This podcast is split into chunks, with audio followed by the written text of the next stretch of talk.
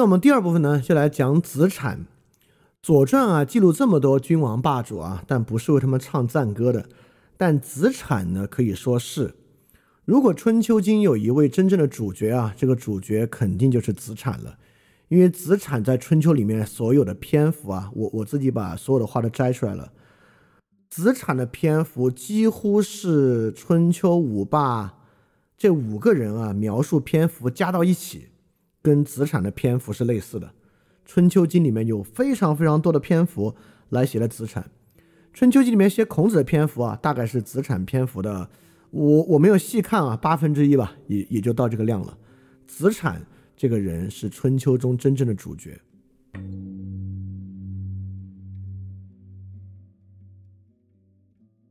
而且从时间上呢，我们从春秋五霸讲到子产，实际上呢，已经从春秋前中期故事讲到了春秋后期的故事。我们刚才看到的晋文公和秦穆公的故事呢，大概啊，因为春秋是以鲁国的时间排的嘛，大概是鲁文公的年代。鲁文公的年代呢，在春秋的中期往前，我我这有个小图啊，这个图上你能看到，它就是第一第一第一个小图里面那个位置，大概就是春秋这本书的时间记载百分之四十的样子。而记载到现在啊，四位中原地区的霸主，呃，三位中原霸主吧。齐桓、宋襄、晋文公和西部边陲的霸主秦穆公，在这个时候就已经全部退出历史舞台了。春秋后期剩下的都是南方霸主，楚庄王、吴王阖闾、越王勾践。可见啊，其实东周到春秋的中期往后，整个中原或者中国北方啊，其实是一派倾颓，就各个国家我们都看到他们怎么倾颓下去了。呃，秦国是怎么完蛋的？晋国怎么完蛋的？而子产的故事呢，其实接近春秋的末期，是鲁襄公的时期，就是第二个小图啊，你能看到接近末期。而孔子的年代呢，呃，比子产大概晚二三十年的样子，是在鲁昭公及其往后，基本到了春秋经的最末了。所以我们会发现啊，我们讲这个礼与礼的巨人之争，那在乱世之中呢，尤其对于中原地区啊，这个礼的交锋啊，已经进入了万马齐喑的时候。那么，其实往往在这种时候呢，就要孕育出思想了。就人类历史上特别伟大的思想呢，其实多数时候都不是在顺境之中孕育的，不是在治世，不是在一片太平祥和之中孕育的，往往呢都是在万马齐喑的时候孕育的。那么，以子产、孔子为代表的王官学化为儒家，就证实这个年代的重要思想结晶。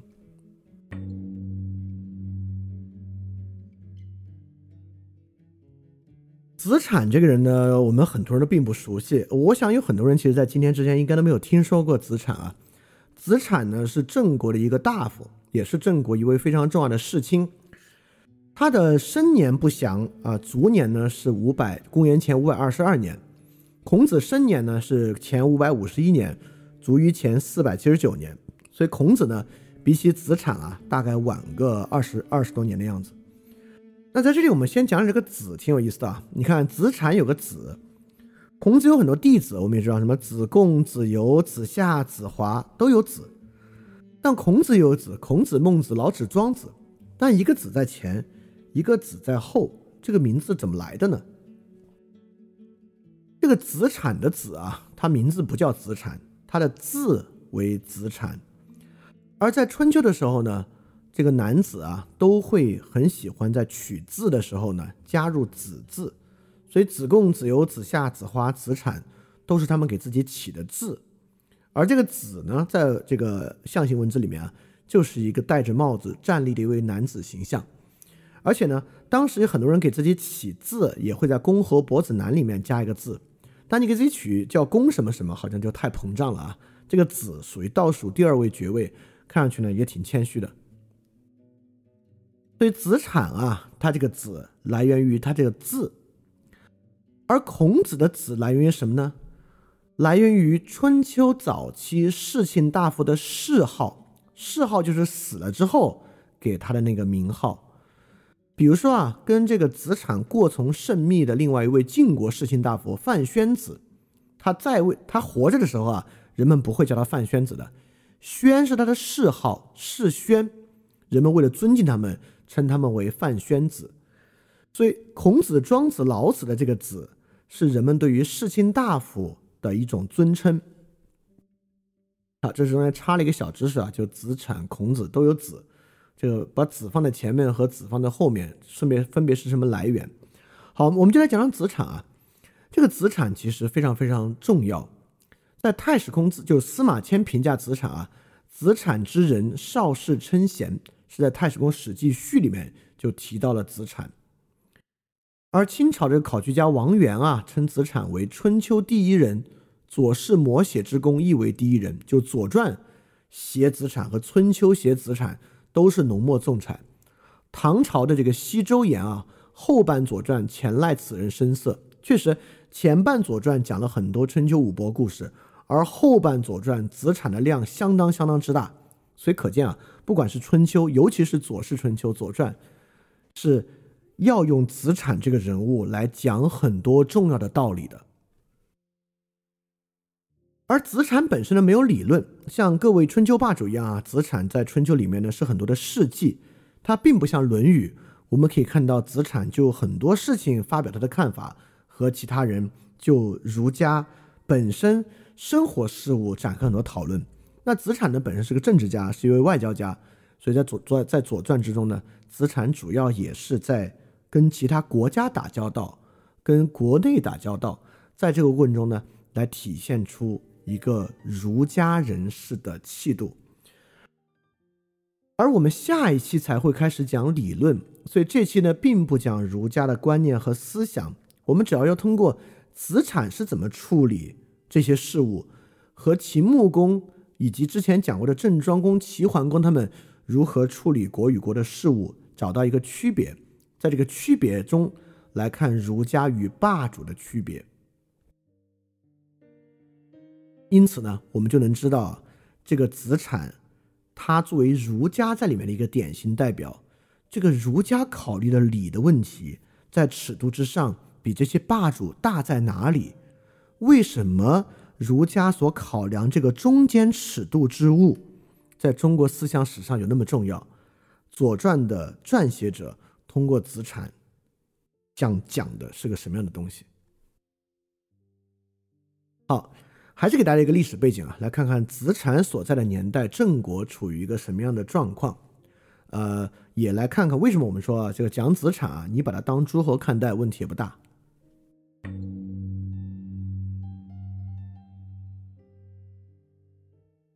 这个子产时期的郑国和我们刚才讲的秦穆公与这个晋文公的故事还有点关系。我们不是说到吗？当时啊，秦穆公本来跟晋文公一起要去打这个郑国的，但秦穆公中途反水，但后来又因为野心呢去偷袭郑国，结果大败。这个时候啊，就是郑国打败秦穆公的时候呢。是郑国的一个人刚刚继位，这个人呢叫郑穆公，那很好记，跟秦穆公是一个谥号。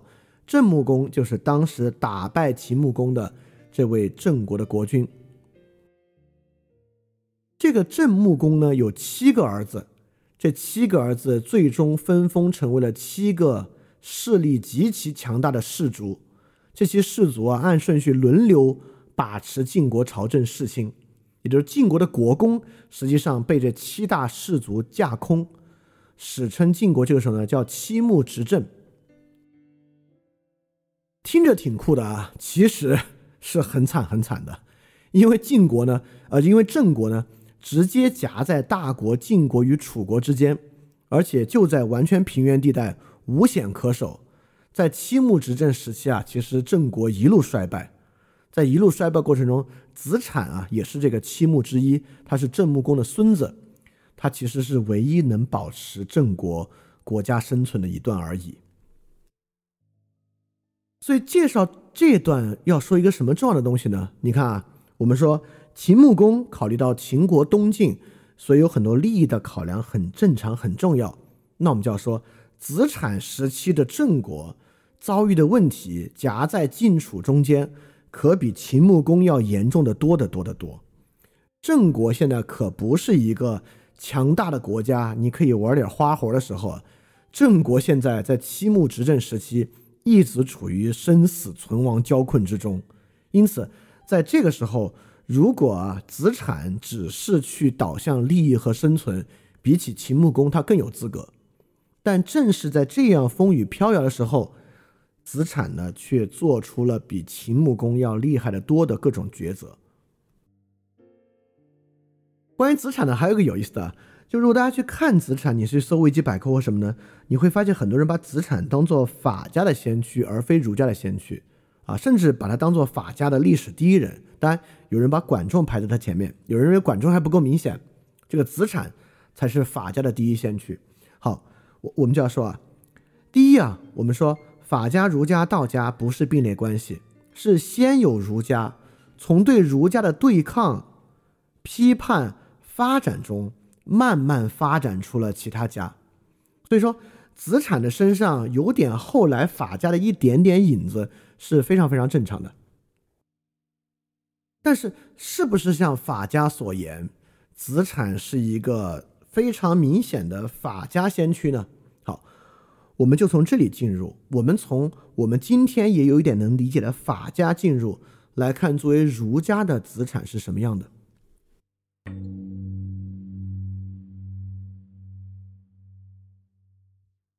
么子产被当做法家呢，主要是因为这两件事儿。子产呢颁布过两个新法令，一个呢叫秋赋，一个呢叫注行书。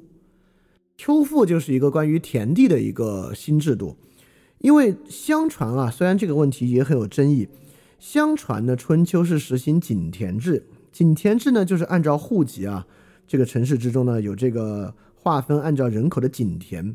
耕种井田呢，就需要交税赋，但后来大家都不耕种井田了，大家都去耕自己的犁犁点野田，开荒种，就不用交税了。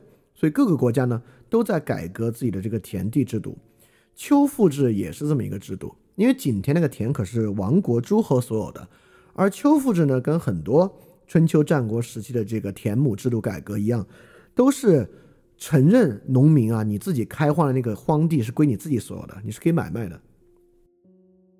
在土地私有的基础之上呢，这个丘赋制就是农民按照你的土地多寡要来交牛和马作为赋税，就是牛和马都是来军队使用的。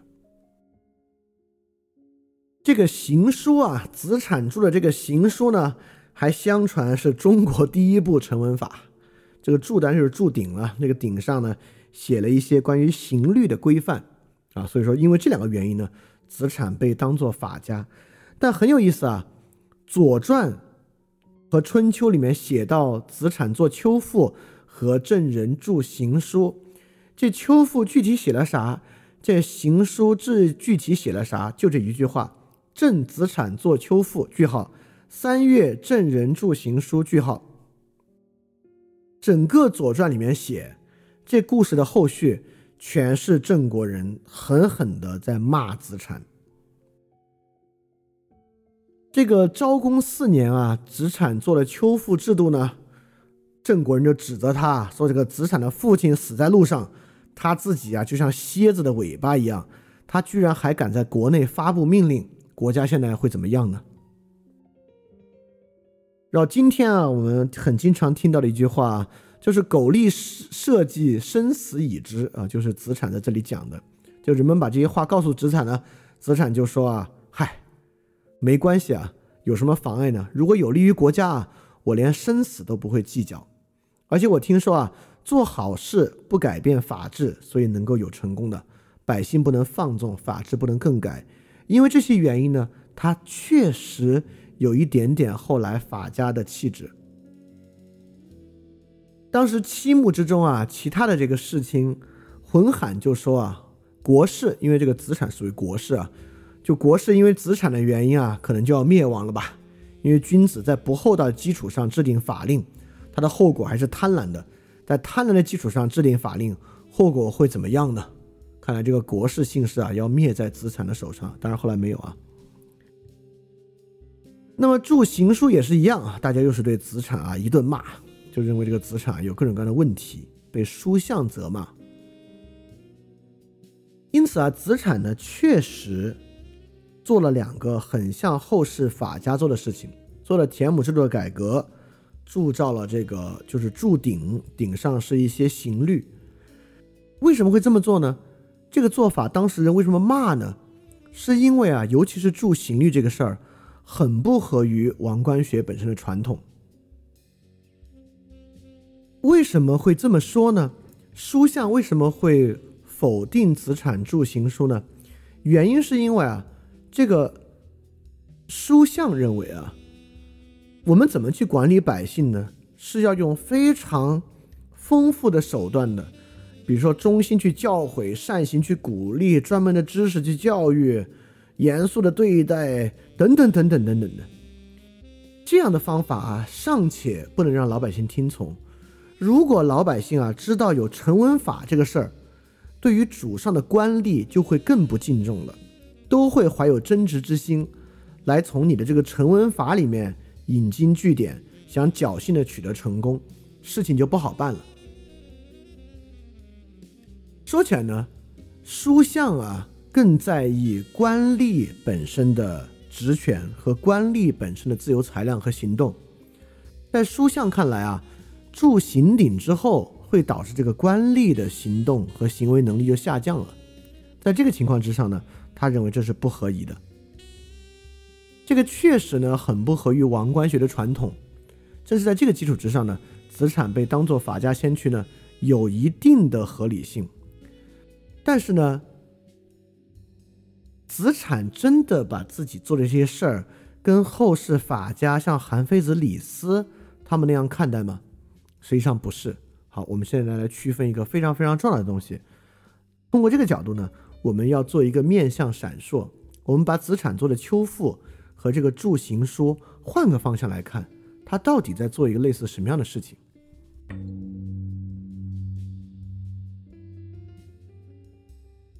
在人们否定子产做的秋赋的时候啊，子产引用了一句《诗经》，说：“礼义不谦，何须于人言？吾不谦矣。”你看啊，呃，我我先说这个《诗经》啊。当时这个贵族王冠学教育呢，会有很多的《诗经》教育，因为在外交场合啊、内政场合啊，最重要的引用的理据就是引用《诗经》。就如果你有个道理要讲啊，你不能够合理的引一句《诗经》，那你这个道理就当于白讲了。所以当时人们是特别特别相信《诗经》的道理的。所以在这里呢，子产就引了一句《诗经》，但引的《诗经》啊，他可没有把自己做的事情当法度看待。秋赋一事。子产是把它当做礼义看待的。好，我要来抠抠这个字眼了。你看，我们经常会说礼仪，礼仪就是一个单人旁的那个仪式的仪。在这里呢，我们我们也在说礼义，礼义，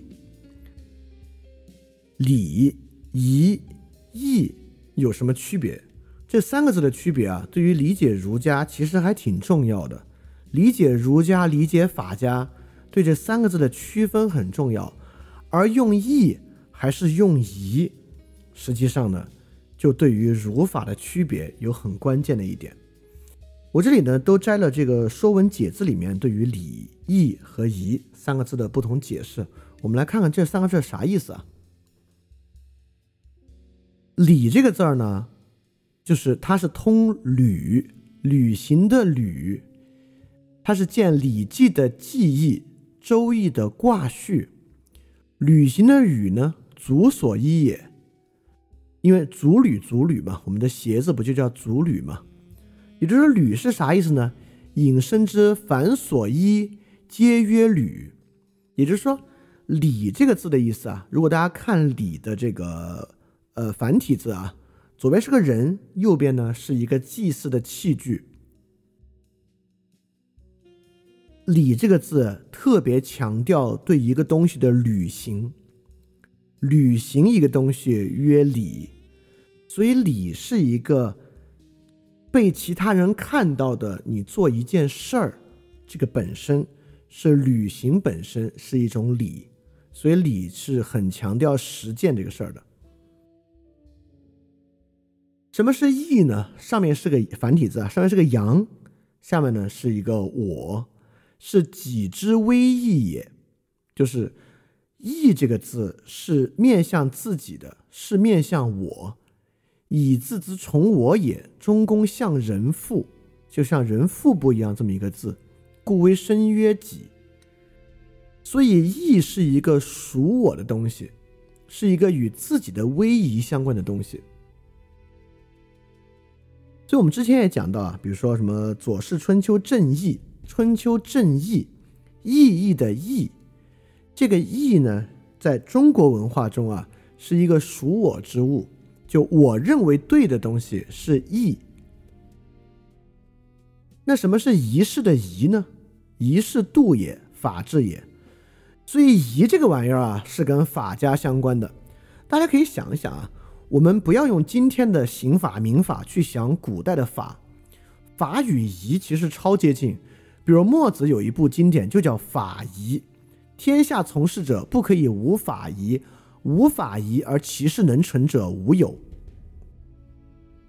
古代的法家与仪度法治很有关系。如果大家记得的话，商鞅变法最重要的那个故事，可不是商鞅定了什么什么了不起的。正义法律是商鞅立了一木棍儿，说把这木棍儿从南门搬到北门就赏黄金。所以很明显，商鞅立的是一个仪，就是说你别管这事有没有道理，这事儿规矩一旦定下来，就算你认为这规矩超级荒唐，我们都会按照这个规矩去执行。仪是法家的基础，法仪法仪是法家的基础。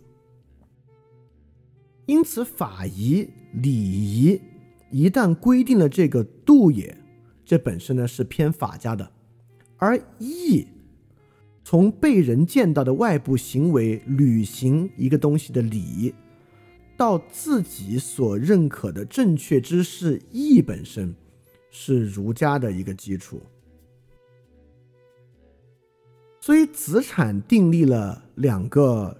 成文法，呃，做了一个田亩制度改革，定了一个定了一个成文法，但他这两个事儿，并没有法家特别强调法家想要的那个以本身的威严和不可更改性，这个不是他真正的关切，他的关切是什么呢？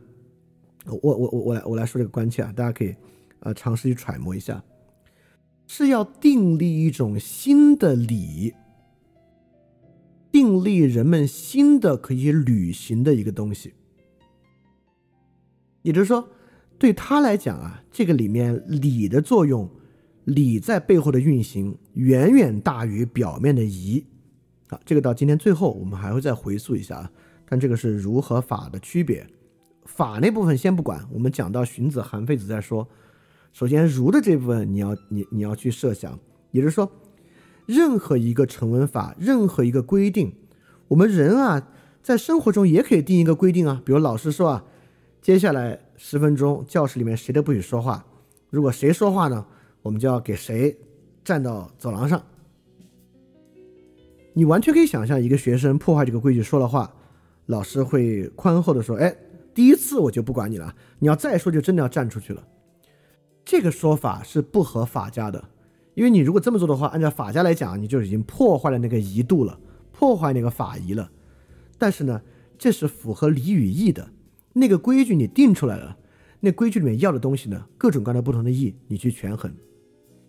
刚才是一个很小很小的例子啊，但这个例子我认为在最近的那期 special 里面，我们其实一直在覆盖。那个覆盖的例子，其实啊，包括我们是不是要严格执行刑法惩罚等等，里面所。拥有的区别就是儒与法的区别。呃，当然你可以从现代法理学上去拆解它，但是我们也可以从这个视角把它看作儒与法的区别。好，我在这里说啊，我们把子产看作法家是有点问题的，我们就开始呈现出他思想的复杂性。子产到底在想些啥？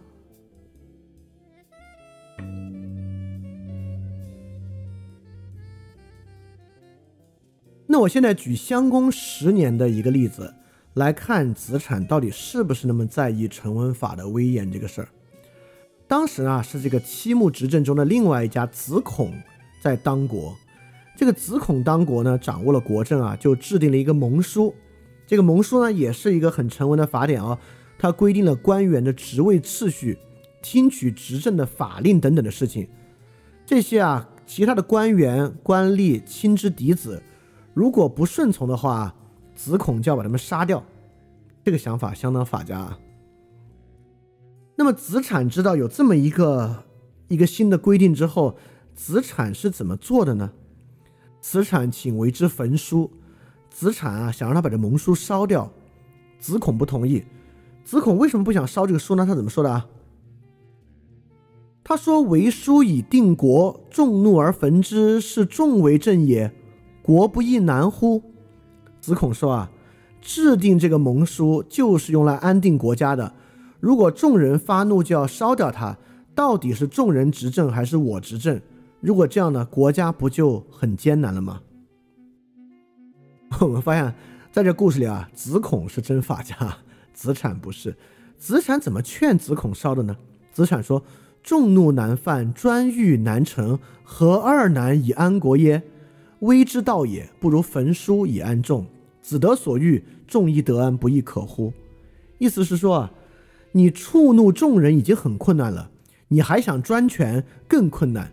你把两个这么难的事儿合在一起，还想安定国家，这太困难了。不如你把盟书烧掉，安定众人，你也得到大家的信任。众人既能安定，你也能得信任，这不好吗？所以说，最后子孔就答应了他，把这个盟书烧掉了。那焚书于仓门之外，众而后定。哦，你看啊，在这个选择之中，子产完完全全做了一个与法家完全相悖的选择。他没有要去维护成文法，而是认为这个时候调和众怒、剪除专欲才是真正重要的事情。好你看啊，在法家的想法里面是很明显的，威严、权力，甚至对于法本身的惧怕和恐惧，是驱策人们的基础。真正起作用的是人们对于法令本身的恐惧，因而他们能够遵从法令。在法家看来，这个玩意儿是真正起作用的。好，那既然子产不这么想。我们就要来慢慢揣摩了。那对于子产而言，能够恢复秩序，到底什么在起作用？也就是说，我们慢慢慢慢来想啊。你看，秦穆公，如果你要问秦穆公什么在起作用呢？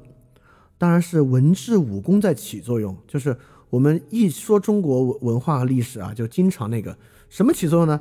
招贤招贤纳士起作用，对吧？手下有贤人帮助你，能够给你出谋划策，你自己兵强马壮，文治武功，土地人口这些起作用，啊，这些这些起不起作用？这些起作用。但对于子产啊，风雨飘摇的郑国，子产认为什么起作用？不是这些起起作用，也不是威严法度起作用，什么在起作用呢？好，我们就从更多的例子里面来看。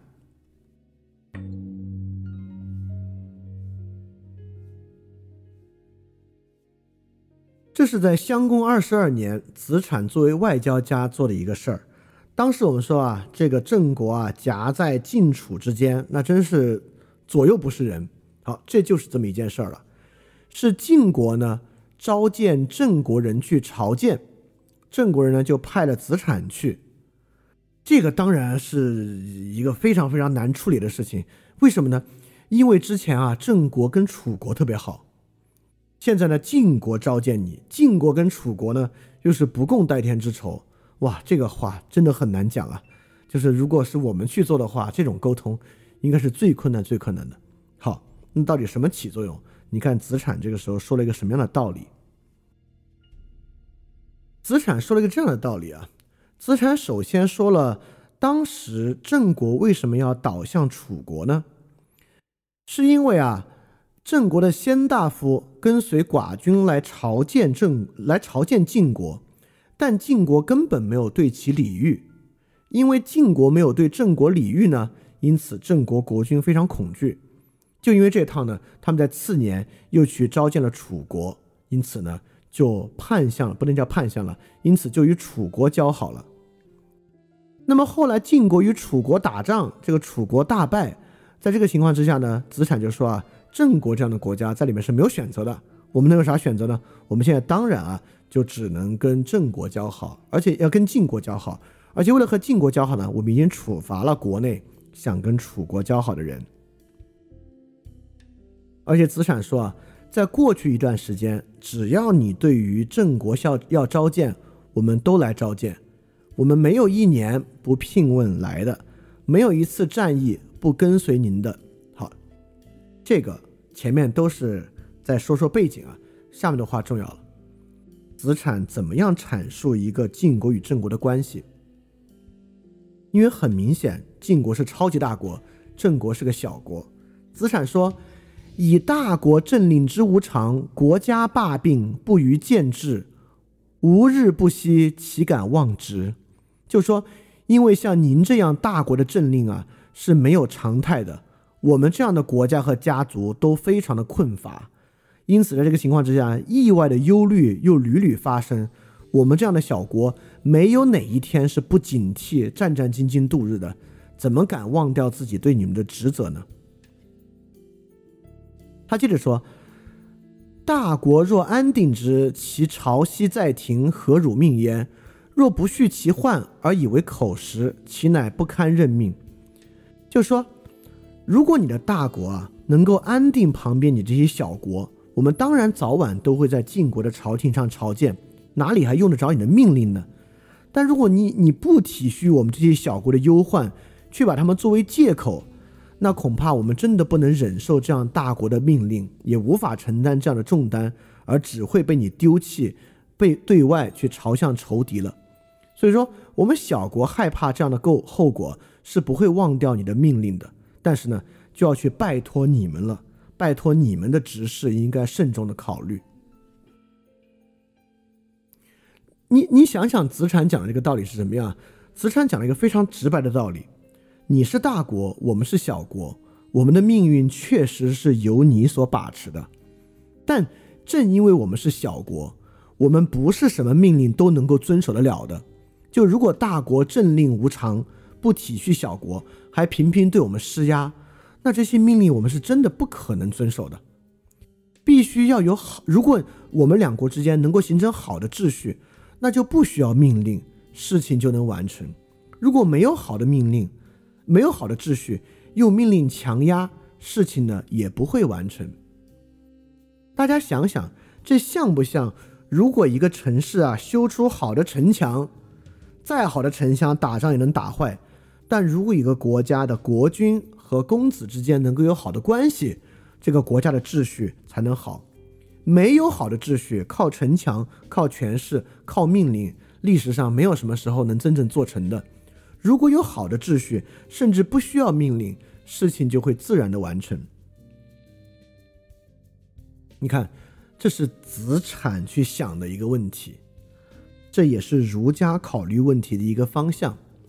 儒家为什么这么强调要有一个秩序？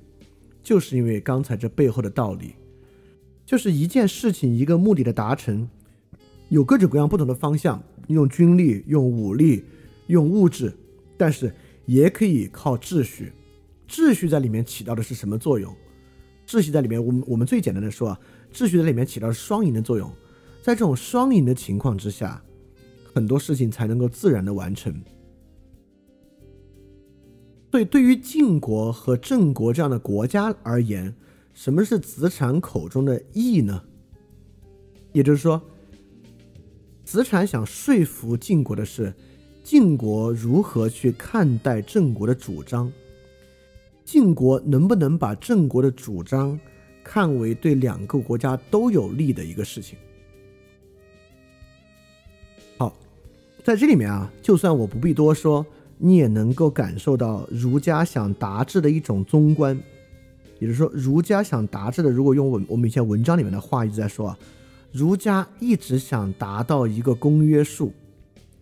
所有儒家唱的那些高调，仁、德、礼等等等等的，如果当然背后有很深的道理啊，我们现在先把它说浅一点，我们往浅一点说。儒家要实现的这套东西，实际上背后想维持住的都是那个公约数，维持到不同矛盾方能够取得的一个一致，而这个一致本身是秩序的基础。因为这样一致秩序基础的存在，各国之间或者各个人之间不必用自己的视角去单向度的完成义，因此产生争斗等等的。那这个是儒家一个非常重要的考量。但这个考量如果只是这一个例子啊，你依然觉得有点虚。我们再看一些别的例子啊。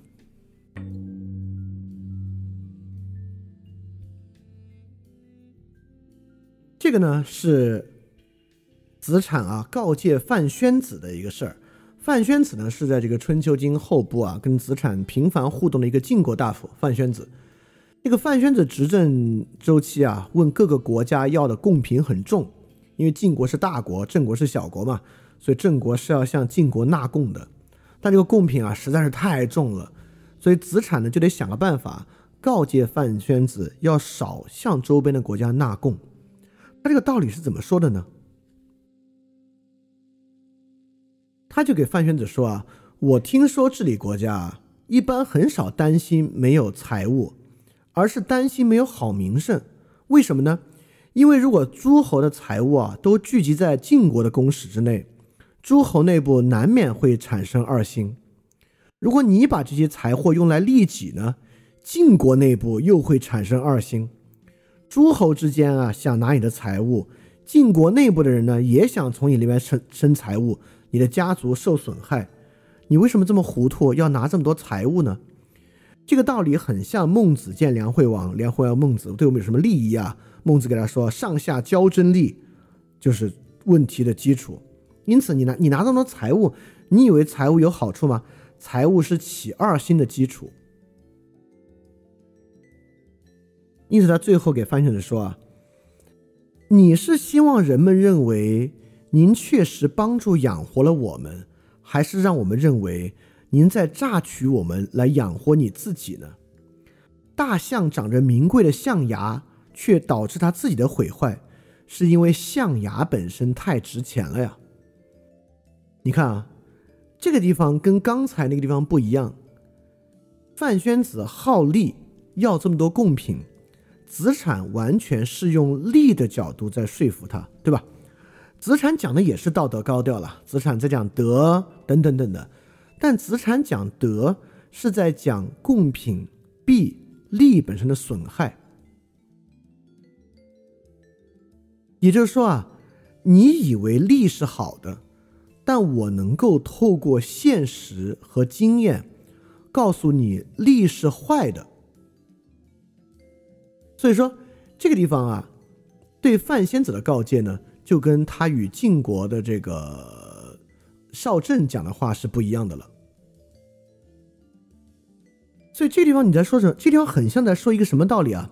是不是有点有点像在说这个欲先取之必先予之的道理？这地方说的这个道理很像是一个利益的交换的道理，对吧？我用一个坏的利益来瓦解你想要的一个好的利益。孟子对梁惠王和孟子的很多很多话。其实都是在做，都是在说这样的事情啊。因此我们会发现呢，这个儒家啊，也不仅仅在讲追求公约数这回事儿，它本身呢，也对，也也在对很多基础的义和利来做一些分辨。现在我们取得两个视野了。第一个视野呢，是在说啊，你完全用强权未必有效果，因为你用强权，我们可能根本就接受不了啊。我们接受不了情况之下呢，我们我们只能去找楚国了。第二个呢，你是大国，你是大国，你问我们要贡品，我们必须给。但你要这么多贡品，对你真的有好处吗？你要去想想，这是不是对你真的有好处啊？好，这是你看，他都在站在对方的角度说，而站在对方的角度呢，又不完全在说对方角度谋利的事情，而是站在对方的角度去说如何能够实现一个更大的利益。下面这个例子就更明显了。下面是个很有意思的一个例子。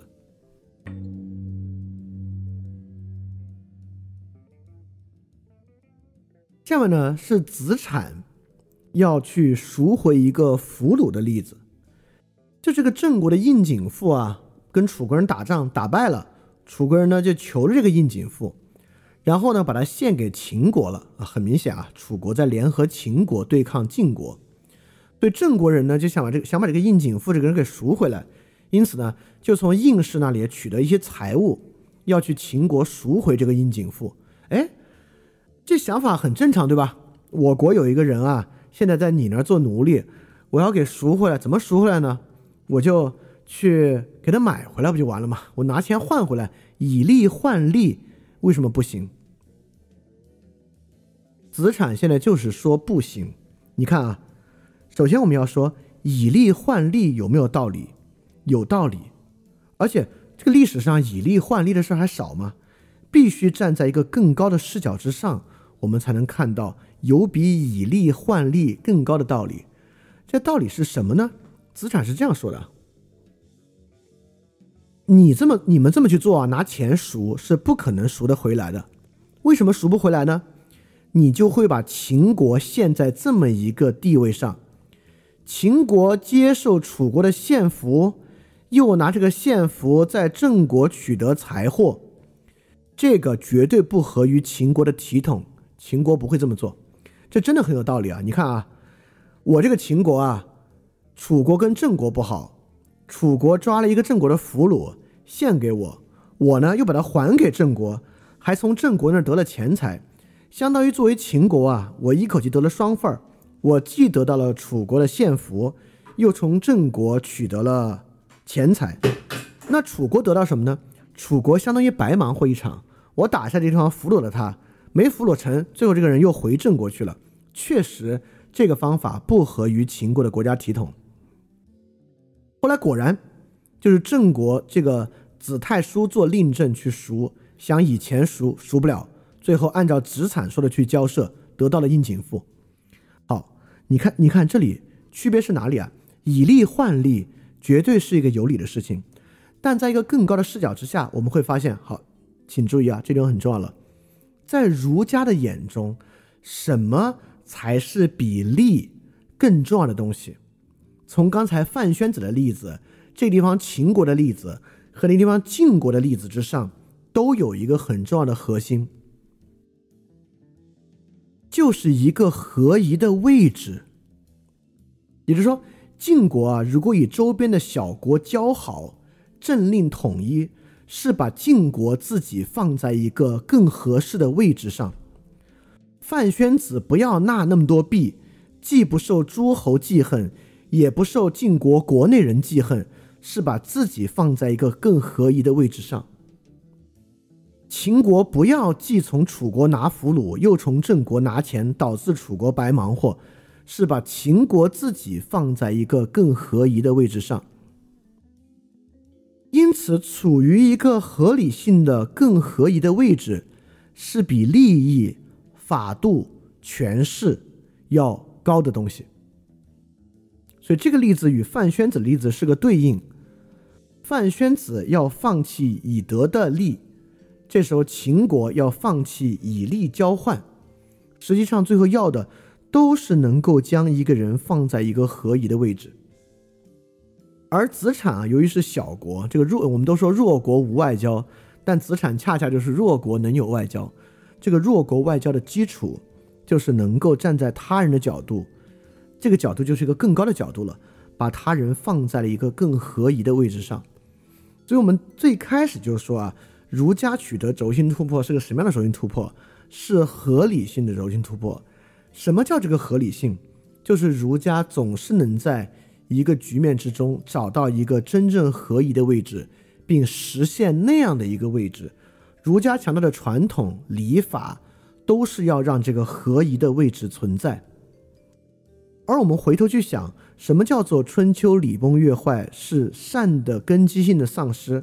我们可以想象，在齐桓公的环境里面和晋文公重耳的环境里面，在所有这些环境之中，已经没有合宜的位置了，或者像太子申申一样。如果要取得一个合一的位置，就要拿命换。当然，如果一个合一的位置要拿命换啊，那很少有人有太子申申那样的气度。也就是说，如果晋献公把国家搞到那种地步，娶一堆容人女子，生出孩子还要废长立幼，如果你搞这种事情，导致所谓君不君，臣不臣，父不父，子不子，站在儒家的视角，真正的问题是啥？真正的问题不是违反了过去的礼法。违反过去礼法的真正伤害是啥？是这样的作为导致在这里面的人已经没有合宜的位置可以做。他在里面做的所有决定全是坏决定，这个是儒家真正要去反抗的事情。所以儒家像子产，总是在现在情况之下能够谋划出一个合宜的位置。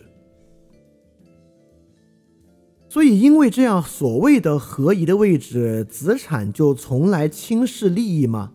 不是的。我们来看儒家比较现实主义的这一面，儒家是很尊重人的本性的。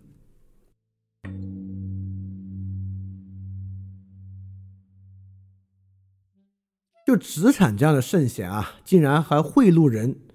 就子产在国内为政的时候啊，要找这个博石，也是另外一个七目之一，找他帮忙。就拿一个诚意去贿赂他，子大叔就说啊：“国皆其国也，焉独贿焉？就这是国家的东西，你为什么拿来贿赂他呢？”子产就说啊：“吾欲食难，皆得其欲，以从其事而要其成，非我有成，其在人乎？”就说啊，这个人要没有欲望是很困难的。如果你能满足他们的欲望，让他们去办事，又能取得成功的话。这有有什么不好呢？说的是这样的一个道理。你看，在没有其他问题的时候啊，在没有其他不合宜的事项之中，子产也能够尊重人欲。子产在这种时候也能够以欲为义来看待。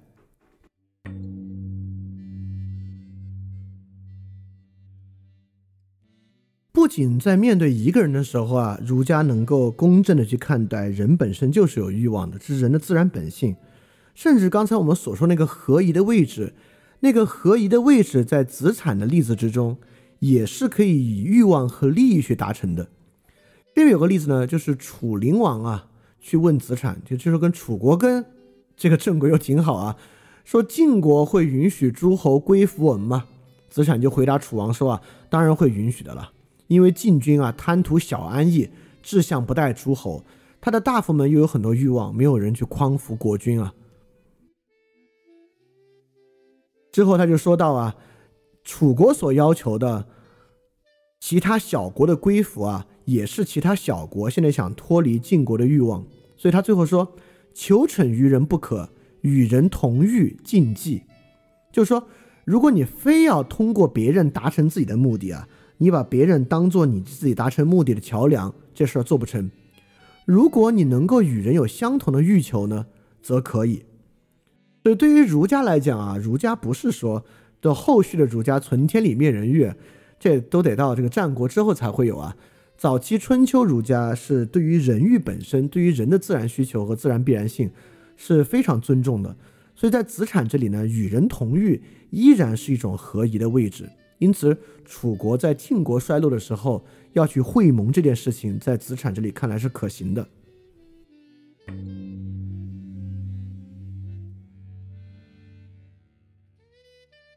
而利与义还绝对不是截然两分的关系。呃，在子产故事里面有一个很有名的故事啊，这个很有名的故事可能因为跟今天的时代关联很近，所以很多人很愿意讲这个故事啊，就是子产不毁乡校的故事。乡校呢，就是这个郑国人啊，在他们乡村中的一个设施。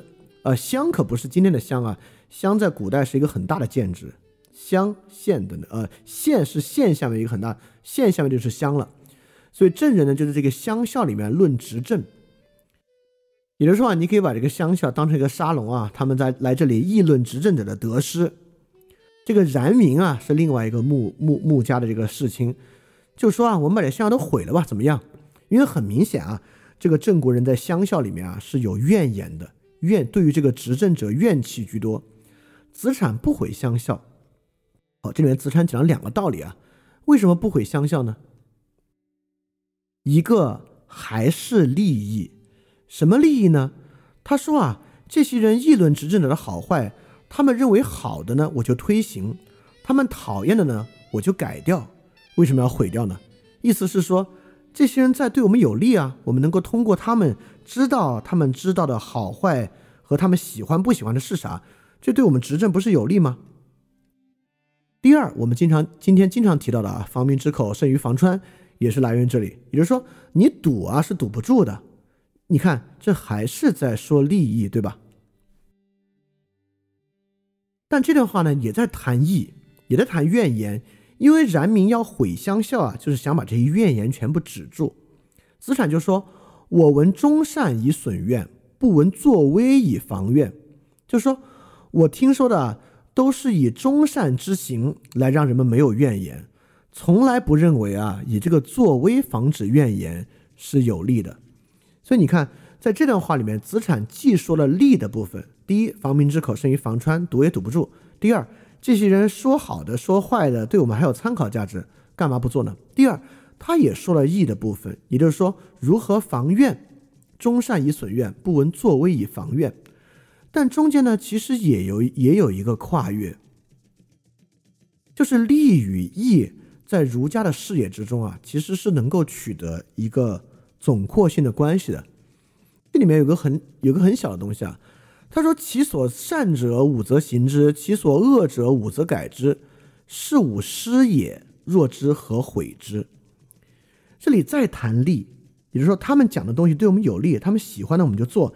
他们不喜欢我们的，我们就改。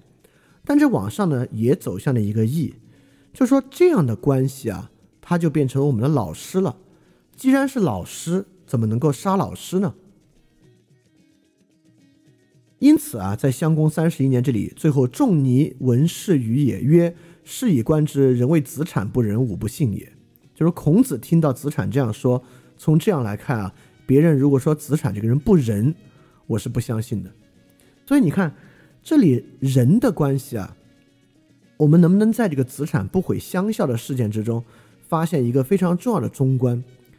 子产从前到后一口气说了三个不毁乡校的原因：第一个是乡校本身带来的利益能够提供参考；第二个是在乡校这种东西你堵也堵不住，今天在这里堵住它，它明天在别处还会冒出来；第三个是一个义的道理，就是说到底如何去面对怨言。在第二个道理之中呢，在第一个道理之中也说了这样的一种关系，实际上是老师的关系。这老师的关系怎么可以去毁呢？所以你就会发现，在这样的一个是否要毁乡校的事件之中，利与义并不是截然两分的。从利到义是有一个，我们不能说从下到上啊，从这个视角到那个视角的一个统括关系，而且在一件事儿上呢，能够形成这样多种多样的视角来做一件事儿的决策。在孔子看来呢，这就是仁。仁这个字啊，其实我们也知道很简单，左边是个人，右边是个二。仁这个字主要除了维特根斯坦所讲的，他讲他就是好以外啊，它是什么样的好呢？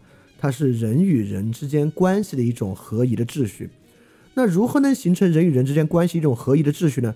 是靠某种本质吗？不是，而是儒者儒生总是能在一个局面之中。从不同的角度去论证这种关系的益处，不管是以利的角度的益处，以义的角度的益处，还是利与义之间的关系，一个儒生都能够把它以一种合宜、合于秩序的方式理解、描述出来。这个是一个重要的儒家的一种思维倾向和道理吧。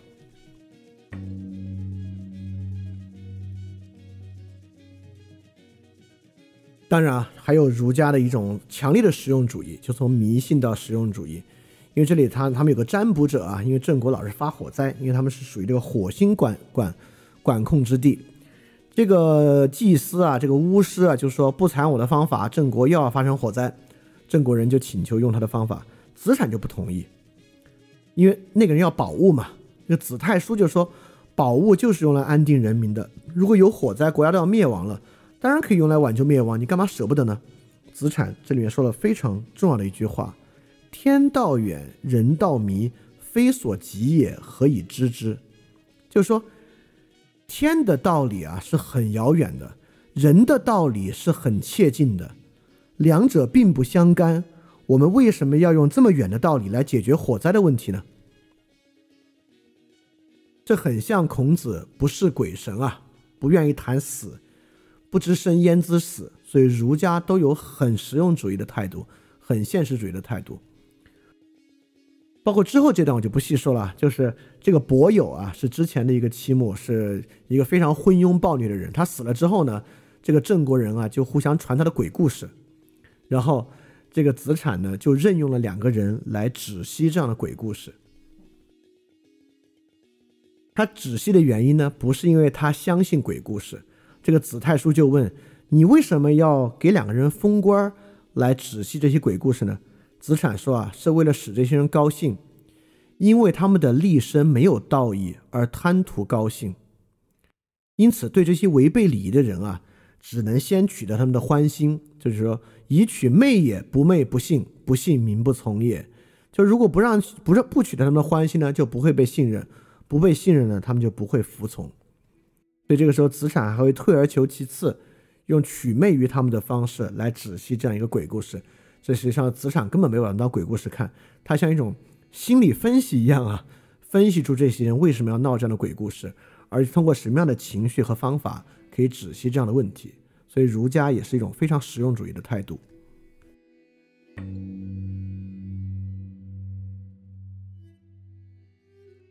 好，我们说了这么多子产啊，我们应该慢慢能够发现，比起秦穆公啊等等等等啊，一个儒家，什么叫做儒家？总是在发现那个合一的位置和秩序。他们站在其他人的角度，要把他们放在那个合一的位置和秩序之上，并把这种秩序本能的生成呢，当做善的基础，而不是从单一的视角去考虑这个问题。好，这些呢都是子产的各种事迹。在这些事迹之中呢，我们要稍微来讲一个道了。这个呢，又要回到礼与仪本身的关键区别。这时候，什么是礼，就能看出子产这种儒到底关心的是什么。这个是子产逝世之后啊，他的继任者呢叫子大叔。这个子大叔呢就去见赵简子，简子呢就向这个子大叔询问一些礼的问题。就是一些具体的礼法，啊就问这个赵简子，因为我们知道春秋的儒生嘛，都是王官学，其实对于礼的知识是很掌握的，包括孔子也是。但子大叔呢，就给赵简子说啊，这些东西是仪也，非礼也。就我们俩讨论这些啊，仅仅是仪仪式的仪，非礼也。赵简子就问，敢问何谓礼？好，子大叔就说啊。吉也闻诸先大夫子产曰：“就是他引述的是子产对于什么是礼的看法啊，因此这句话呢很重要。夫礼，天之经也，地之义也，民之行也。也就是说，在子产这里啊，礼呢就是天经地义。天经地义这个成语就是从这儿来的啊。后面就不说了，后面这部分有了有有很多很多的排比句啊。”大概呢有点老子那种道家的气度，所以我们会发现儒家里面融合了后来各家的气度。意思就是说呢，礼就很像天道，所以我们在人间立这些礼啊，就是顺应天道。如果能够效法天地的义理，制定这些关系来梳理，能够让他们象征出上天的光明，来制约其他不适宜的情感，其实呢。就能够长久。所以说，子产不管是定刑律还是定秋赋，实际上呢，为什么都是礼义呢？它都是在效法某种天道。好，我们说这里呢是要去关联我们下一期。既然在子产啊的这个儒的概念之中，礼义这么重要，尤其是礼这么重要，那么呢？我们下一期啊，去关联儒家，就从礼开始，因为《论语·子罕》啊有一句名言：“子罕言利与命与人”，就是孔子啊很少谈利益、谈命运、谈人。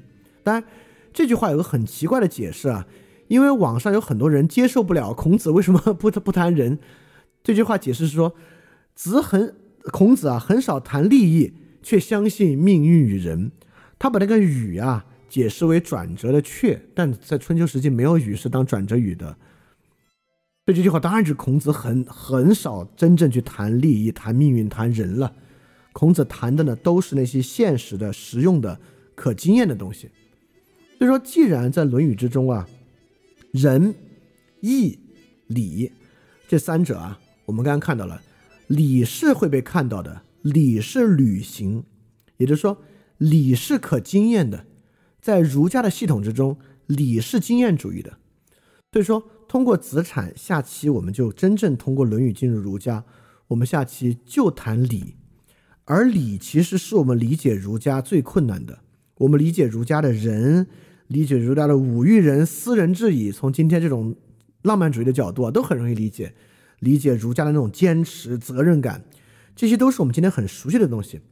但我们今天不太熟悉的呢，就是礼。所以，既所以，既然子产在这里啊，做的很多事儿都是合于礼，他也很在意礼。那么下次呢，我们通过这个去关联儒家呢，就来看看儒家是怎么看待礼这个问题的。好，今天我们要讲的就是这些啊，看看大家有没有什么问题要问。呃，这个问题啊，说能讲一下开头说的儒家关切和希腊式关切的不同吗？就刚才我们说啊，儒家关切是秩序，能不能把人放在一个合理的位置之上？这个合理的位置，你看儒家子产的所有道理都在说，你这么做跟他人的关系是怎么样？它是在一种人与人的秩序关系之中的推演，它的合理性呢，就来源于这种人伦秩序的推演。我们可会发现，人伦关系不是指那些迂腐的、陈旧的那些教条。所谓人伦关系，就是子产在给所有人讲道理的时候，在帮他推演：如果你这样，别人会怎么看待你？如果你那样的话，是不是跟别人矛盾就会少一些？包括我们在讲人治啊，在讲国君与儿子筑城的关系之中，这些东西是儒家的关切。而希腊的合理性关切是一种知识性的关切，我们会发现，不管我们在讲会影片之中，还是讲其他的，希腊人的合理性在于你如何考虑这个问题，你如何认识这个问题，什么罗格斯啊、努斯啊，我们去切近一个问题的合理方法是什么？我们怎么去认识一个事儿？也就是说，希腊的一个切近和他们的合理性是一个知识导向的，而我们是人与人秩序导向的。我们很在意人与人之间形成什么合宜的秩序，而希腊人关注我们对一个问题能够产生什么样正确的认识，不管是苏格拉底、毕达哥拉斯等等等等的，所以希腊人比较在意那些方面的概念推演，所以这个是他们俩关切的巨大不同。所以你看，当希腊人讨论人与人的关系，比如说会影片讨论爱的时候，希腊人想的不是人这样就会怎么样。而是爱从抽象角度之上，它到底有多伟大？它与永恒的关系，它与秩序的关系，它与法律的关系，等等等等的。也就是说，希腊人讨论问题啊，特别像在构造一个理论，像在推演，像在建立一整套知识体系；而儒家传统呢，是在建立一套我们对于多角度的人伦关系的综观和理解，这是他们很大的不同。啊，谢谢问这个问题啊，我居然居然没有说到这点。这个问题啊，说这个礼能不能应对像伍子胥这样的问题？这个伍子胥呢，大概是他家人跟楚国有仇，他后来绕了一圈去了吴国，然后帮助吴国复仇楚国，包括跟帮助吴国打越国这样的问题。我觉得礼能不能应对这样的问题啊？呃，从中术的角度来看，伍子胥在后面能不能把自己放到一个更合宜的位置之上？呃，应该是可以去讲的。但我觉得礼可能更想解释。就是楚国杀害伍子胥的父兄这件事情是如何让这个善的根基性丧失的？它就像是讲齐桓公的故事，或者讲晋献公的故事一样。就理想促使你尝试的是，当你做这样的事儿之后啊，你就不用再想能有什么好的结果了。就当你有有了这样一个开端之后，你其实是逼迫大家都不太可能到一个合一的位置上去了。我觉得礼可能在这方面的解释力会更好一点。这个问题啊，说能不能补充子产是怎么去处理个人平常生活的？这个在《左传》里面对这种问题描述的非常少啊。我们知道，呃，《左传》不是今天现代这种人物式的传记，会对人物做一个很全面的侧写。就《左传》对于像子产这样的人物描述的更多的就是他在处理国政，呃，跟各国打交道，在外交和内政事务上的很多言行。所以说。呃，如果子产能不能解决一些普通人经验的事儿，比如子产怎么谈恋爱的、处理家政财务的，这个《左传》里面确实不包含这样的内容。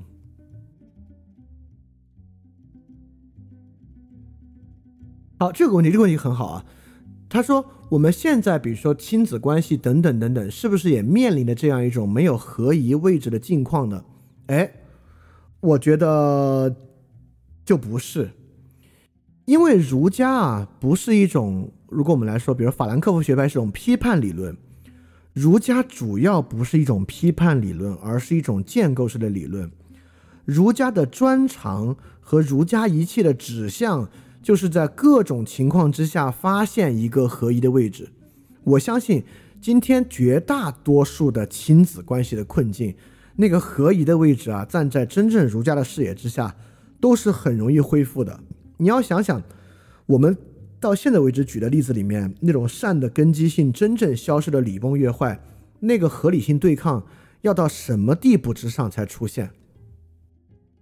比如说我这么说啊，如果现在有一个大企业，这大企业两三千亿的市值，然后这个大企业主有俩儿子，这俩儿子就争这两三千亿，那如果他们家啊，我要说，如果这个父亲啊没说把这个企业传给谁，这大儿子管研发，二儿子管运营，那我说哦，他们家可能。还真是没有一个特别合宜的位置，这个礼与礼的对抗太强烈了。但在我们绝大多数人所面临的亲子关系困境之中，没有这么强烈的理的对抗，所以说其实很大程度上都是有这样的一个位置的。